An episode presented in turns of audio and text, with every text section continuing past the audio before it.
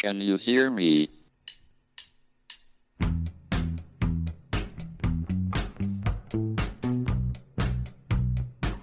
Houston, we have a problem. It's one small step for man, Now I am become death, one giant leap for mankind. the destroyer of worlds. Eureka! Nos Bastidores da Ciência, um podcast da Molecular JE.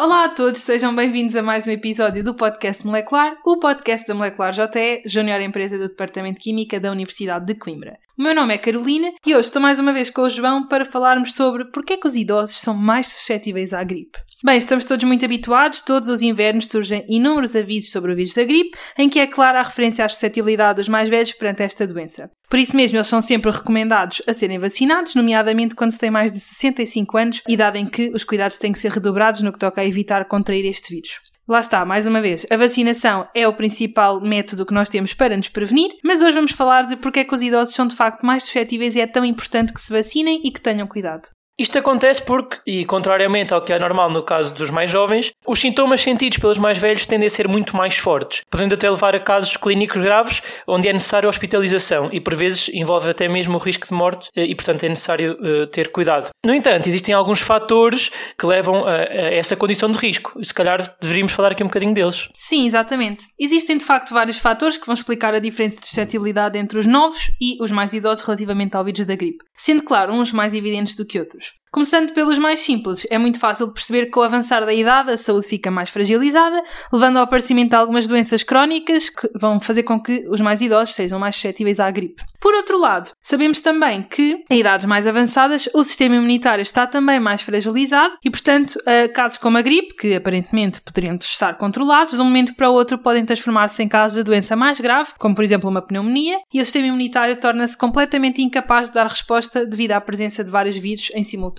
Mas a questão fundamental continua aqui, João, que é mesmo que eu tenha uma pessoa idosa sem doença nenhuma crónica, uma pessoa perfeitamente saudável, ela sendo idosa continua mais suscetível à gripe do que eu. Porquê? Apesar de ser uma questão antiga, apenas recentemente os cientistas foram capazes de encontrar pistas que respondem a esta pergunta. Olhando para a estrutura do trato respiratório, o alvo principal do vírus da gripe é facilmente identificável como sendo os pulmões, que são os órgãos responsáveis pela função respiratória. No seu interior encontramos alvéolos pulmonares, que são estruturas onde ocorrem as trocas gasosas necessárias à respiração, onde nós obtemos então o oxigênio necessário à nossa sobrevivência. E, obviamente, que vão permitir a oxigenação do sangue e a eliminação do dióxido de carbono. Com o as células que revestem os alvéolos pulmonares entram num processo metabólico a que damos o nome de senescência e que se acredita ser a grande responsável pela maior suscetibilidade das pessoas desta faixa etária, mais idosos, à gripe. Mas importa aqui também explicar o que é que é isto a senescência, que efeito é que terá e em que é que se traduz. A senescência celular é, portanto, o processo que interrompe de forma irreversível a divisão celular. Ou seja, é um processo que vai permitir evitar a divisão descontrolada de células danificadas, como teríamos, por exemplo, no aparecimento de um tumor, e, portanto, implica também que se conseguem evitar todas as complicações para a saúde que daí advêm. Mas, relativamente à senescência e a sua relação com a suscetibilidade à gripe, isto fica um bocadinho diferente, João.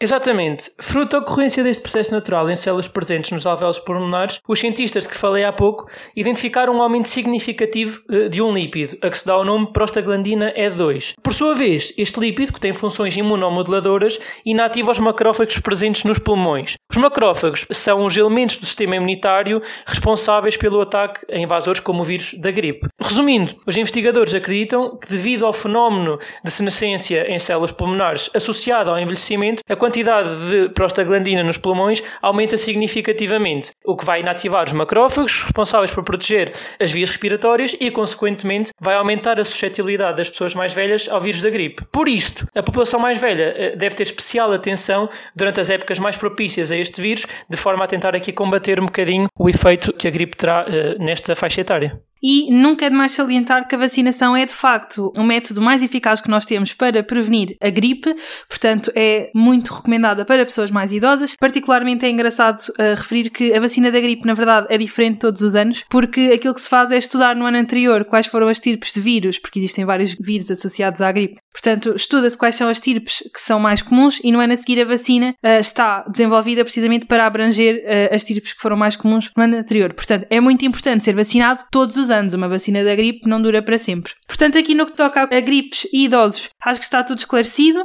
Voltamos daqui a mais uma semana para um episódio com outro tema de ciência do dia a dia. Mas antes de ir, deixamos mais uma vez a nossa sugestão de leitura. Desta vez nós recomendamos A História das Coisas de Annie Leonard, que explica um bocadinho como é que a nossa obsessão pelo consumo está a destruir completamente o nosso planeta e o que é que tem que mudar para desfazer esta tendência. Portanto, eu e o João voltamos na próxima semana com mais temas para desbravar um bocadinho a ciência por trás do nosso dia a dia e até lá, boas experiências!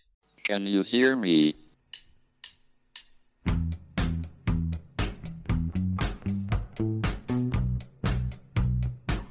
Houston, we have a problem. It's one small step for man, Now I am become death, one giant leap for mankind. the destroyer of worlds. Nos Bastidores da Ciência, um podcast da Molecular JE.